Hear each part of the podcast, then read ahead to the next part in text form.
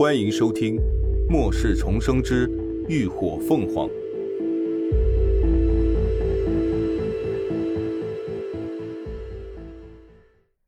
第一百集，论资排辈。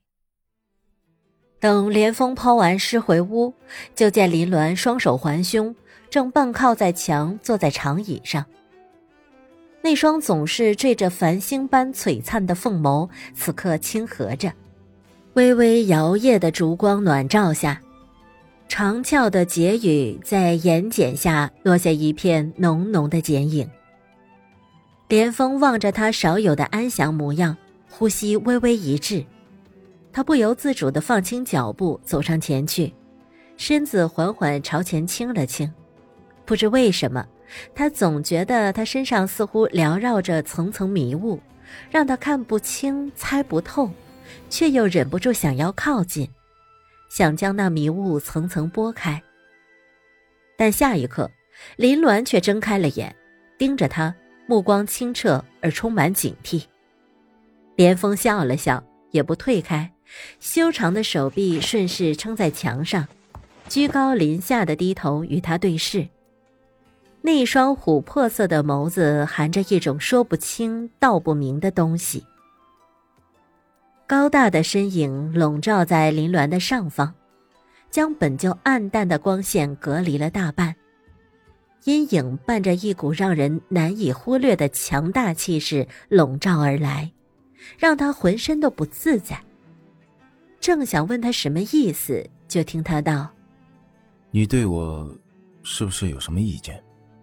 林鸾无语，这话该他来问吧？他对他有意见吗？他怎么不知道？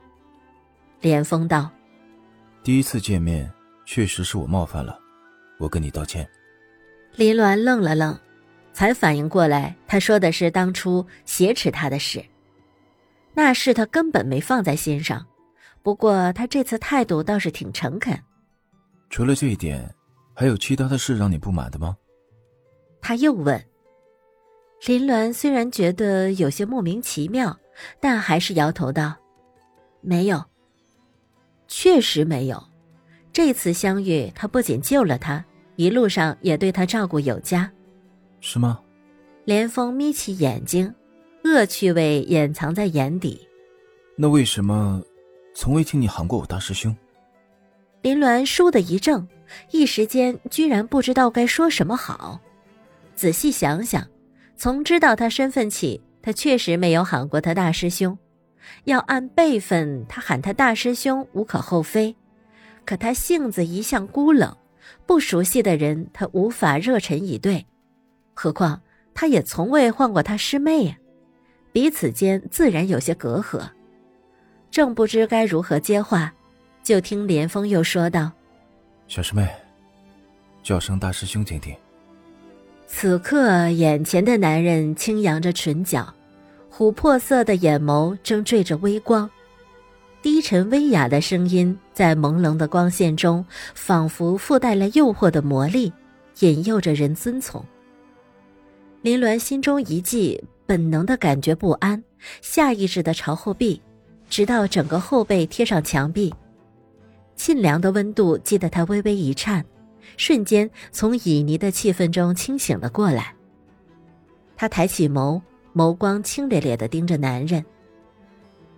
我记得师傅说过，门派里是允许平辈挑战的，论武排辈。说白点儿，就是谁拳头硬，谁就能当老大。这一次轮到连峰诧异。这回答出乎意料，却又那么的理所当然。他挑起眉，所以，清冽的凤眸闪过金光，林鸾唇边勾起了一丝笑，哼，试试。话音未落，他刹那间挥出的拳，目标直落对方的下颌。连峰眼神倏的一变，又岂会容他得逞？手掌撑墙一推，顺势就退开了。可他又一记飞踹，率先阻断了他的退路。连峰唇边笑意更盛，侧身避过，抬手格挡。俩人顿时你来我往，缠斗了起来。仿佛约定好了一般，他们都没有用上异能，完全只靠拳脚拼搏。虽然他俩的功夫同出一脉，但路数却完全相仿。连峰练的是硬功，刚劲利爪，铁骨鞭腿，下盘稳当，形如躺泥，爆发力极强；而林鸾走的却是柔韧路线，以巧见长，以柔克刚，身节不灵，随走随变，身姿起伏拧转，柔韧又多变。知道力不及对方，他很快就转攻为守，见招拆招。敏捷的身形就好似一条泥鳅，总能在危急关头险险避开去。短短片刻功夫，二人就在屋内缠斗了十数个回合，拳打脚踢，急速如雨，掌劈、勾拳、拐腿、直踹、跳跃、闪退，你来我往，变化多端。若此刻有人围观，绝对会大呼过瘾。林鸾越打眼睛越亮。浑身都忍不住兴奋起来，连峰亦是目光灼灼，显然也很有兴致。若刚开始连峰还有心谦让，但现在他已经认真起来了。应该说，十招之后他就认真应对了。虽然他招式看似绵软轻柔、华而不实，但每一招华丽的背后，却都暗藏了满满的杀机，稍有不慎就会遭到。让人不敢轻视。当初师伯说的对，他的悟性确实不错。不过短短半年时间，他竟然进步的这么快。一时间，俩人打得难分难舍，从墙角打到中央，再推到对面，整个房间俨然已成了他们的格斗场。又是一记横踹，林鸾迅速闪避。一脚踏墙，借力腾空侧翻，还未落地就运掌出拳，而连峰却率先识破他的后招，反身也是一记重拳挥出。然而就在这时，紧闭的房门突然打开，一个身影走了出来。林鸾二人顿时一惊，急忙各自收住了力。现场突然变得异常安静，正在打哈欠的陆十一僵在原地。顶着被拳风刮乱的长发，看着静立在脑袋左右两边的拳头，冷汗都冒了出来。他颤了颤唇：“那那什么，打架呢？”林鸾一下子反应过来，拳一收，面无表情的转身进了屋。砰的一声，房门被重重的关上。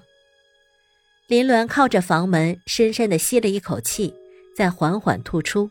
以此来缓解过快的心率。这场比斗打得确实过瘾，可他也不得不承认，他和连峰比起来还是差了一截。